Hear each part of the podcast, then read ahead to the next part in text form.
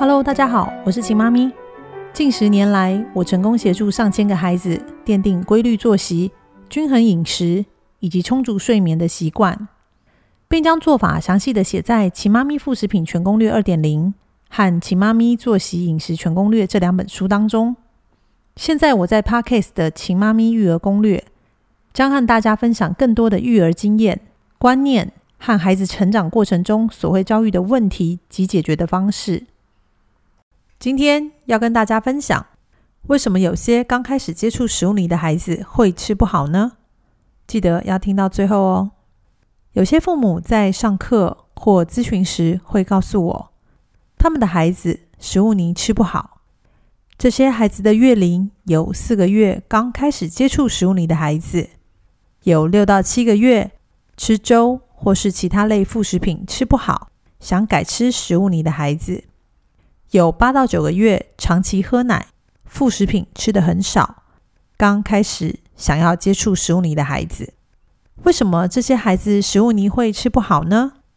以下我将原因做个说明。第一个原因，孩子的吐舌反应。由于在吃食物泥前，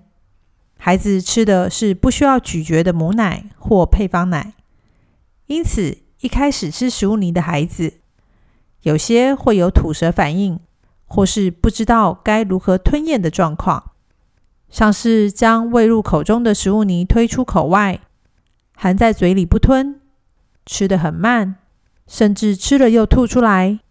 这些都是四个月开始吃食物泥的孩子常见的状况。所以，不是每个孩子都能在一开始就将食物泥吃得很好，但只要每天固定让孩子吃食物泥。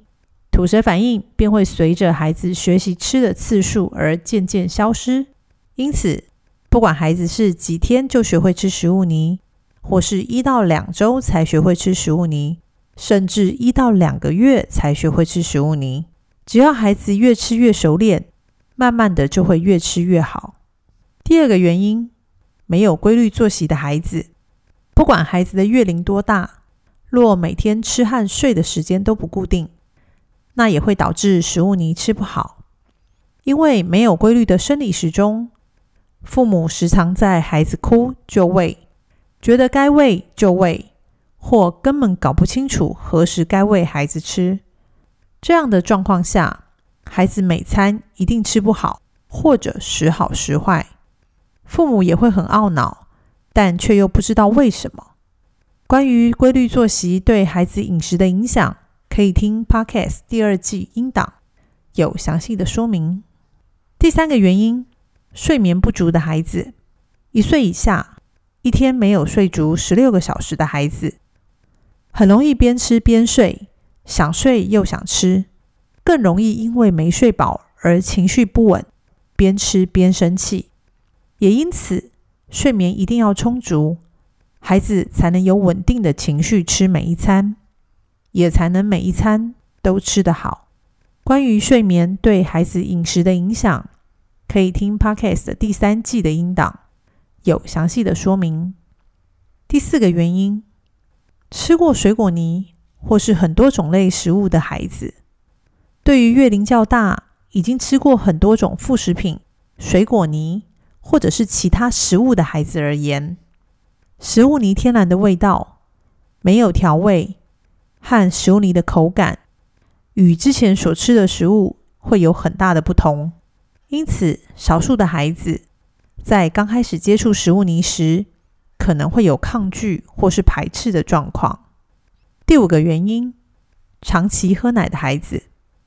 对于月龄较大、鲜少吃副食品或副食品吃不多的孩子来说，奶是非常方便的食物，但长期喝奶会让孩子抗拒。其他需要咀嚼的食物，因为喝奶既方便又快速，也不需要花太多的力气，加上奶的甜度是任何天然食材无法比的。因此，若孩子长期喝奶，不管几个月大，的确对于食物泥会有所抗拒。但一样的，长大后对固体食物的抗拒性会更大。这也是为何长期喝奶的孩子挑食偏食严重。甚至长大后不吃正餐，只愿意用奶来补充营养的原因了。总括以上的原因，食物你吃的好不好，孩子长大后挑不挑食，其实都跟父母从小给孩子的生活习惯、饮食习惯有关。因此，帮助孩子拥有固定规律的作息、充足的睡眠、喝足开水，才是父母改善孩子饮食的第一步。以上就是今天的分享。食物泥的均衡营养，值得父母亲花时间陪伴孩子，学会良好的生活与饮食习惯。